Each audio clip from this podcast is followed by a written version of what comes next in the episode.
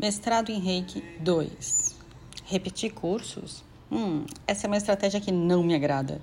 E raramente eu escolho repetir cursos, pois sempre tenho tanto a aprender e tantas ferramentas para acessar.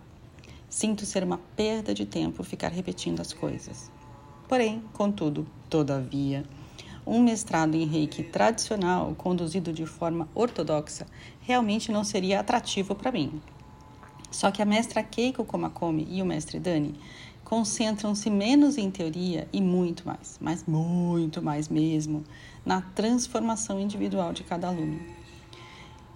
Alunos de primeira viagem e outros reciclantes como eu, reunidos num paraíso da natureza chamado Airuoka, Minas Gerais no ashram Canto do Papagaio, comandado pela querida Titra, onde a gente encontrou comida excelente, conforto, muito carinho e muita ladeira para subir e descer, fortalecendo as pernas e a vontade.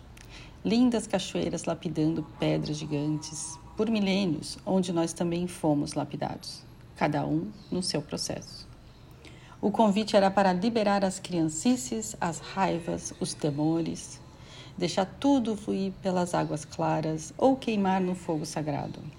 A cura, a cura pelo fogo, pela dança incrível da sol, da companhia da tribo, pelas vivências intensas no rio, na cachoeira, nas trilhas, no sobe e desce da montanha, na convivência com insetos, na falta de luz, nas conexões.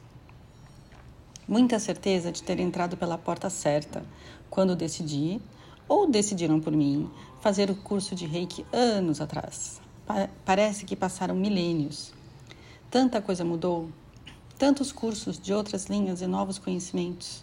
Nada é o mesmo, apesar de tudo parecer o mesmo. Não que eu seja qualquer coisa de especial nesse mundo, apenas estou nesse caminho de me descobrir, de me conectar, de perceber que a vida é muito mais do que parece, muito mais do que os sentidos conseguem captar esses mesmos sentidos que me permitem perceber o sutil através das mensagens que ouço, das imagens que vejo. Algumas tão etéreas e transparentes que, no mesmo segundo, parece nunca terem estado lá. Mas estão, a energia está. Há muito mais ainda a perceber de mim e de tudo à minha volta. Aprendi a não apressar as respostas. Elas vêm nem sempre rapidamente, e isso envolve confiar. Aprendi que cada um tem o seu caminho particular, o seu momento de se abrir ao sutil. Alguns nunca, porém, se houver apenas o respeito, já tá bom. Se a gente deixar de julgar, já ajuda bastante. Os que não veem porque não querem ver, o que será que houve antes que os fez congelar a percepção, negar a existência do divino? Não sei, e não vou investigar. Cada um no seu caminho, no seu ritmo, andante ou alegro, ou mesmo andando para trás. Essa compaixão que desperta em mim tem a ver comigo, eu me respeitar e aproveitar o caminho da melhor forma. Assim como parei na trilha, formando uma longa fila atrás de mim, para me deliciar na presença de uma borboleta preta e azul que dançava entre minhas pernas. Como não parar para receber esse presente? Assim como parei para ver o voo dos vagalumes na luz da lanterna, formando caminhos de luz, formando linhas e mandalas iluminadas, traços mais longos, outros pontilhados, outros curtos e contínuos. A ciência deve ter uma explicação para o fenômeno, porém, para mim, essa pesquisa não importa. A pausa para contemplar essa dança de fótons vale a pena. Outro presente da natureza que eu recebi. O fato de eu estar disponível a todos esses presentes enquanto a vida na Matrix, lá em Sampa, continuava alucinada.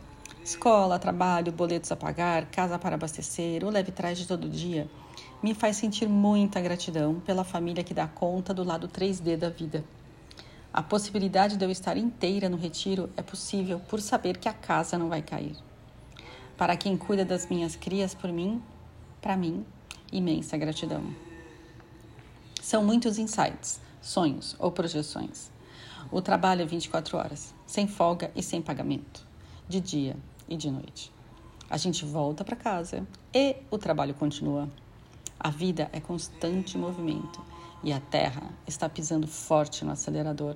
Muita revolução acontecendo em diversos níveis ao mesmo tempo, gerando confusão e dúvidas, falta de esperança e cansaço, dores de cabeça e enjoo. Desafio grande manter a frequência elevada em meio a tudo isso. Esse é o trabalho principal: manter a frequência, a serenidade, a conexão, manter a luz acesa e a vida fluindo e ser parte do movimento maior sem perder o foco na verdade nem a confiança na luz. Não deve ter sido à toa que Jesus disse: Eu sou o caminho, a verdade, a vida. Eu sou.